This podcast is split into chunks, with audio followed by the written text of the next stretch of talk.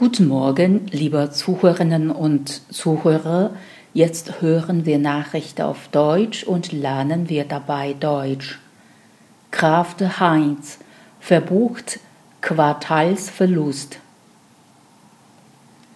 Der US-Lebensmittelgigant Kraft Heinz hat am Freitag eine Abschreibung über 15,4 Milliarden Dollar auf den Wert einige seiner berühmtesten Marken bekannt gegeben. Deshalb rutschte der Konzern tief in die roten Zahlen.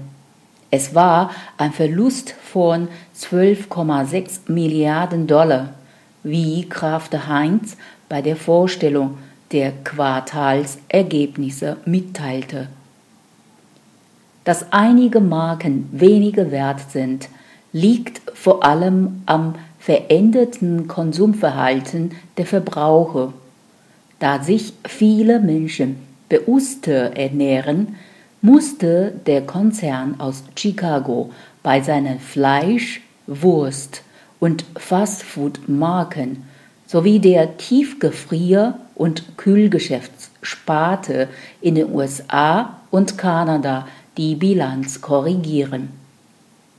Damit sind die schlechten Nachrichten für Graf de Heinz noch nicht vorbei. Am Freitag wurde bekannt, dass die US-Börsenaufsicht SEC die Buchhaltungspraktiken in der Beschaffungsabteilung des Konzerns untersucht. Der Nahrungsmittelriese hat dazu bereits eine interne Untersuchung abgeschlossen, die die Bilanzen mit 25 Millionen Dollar belastet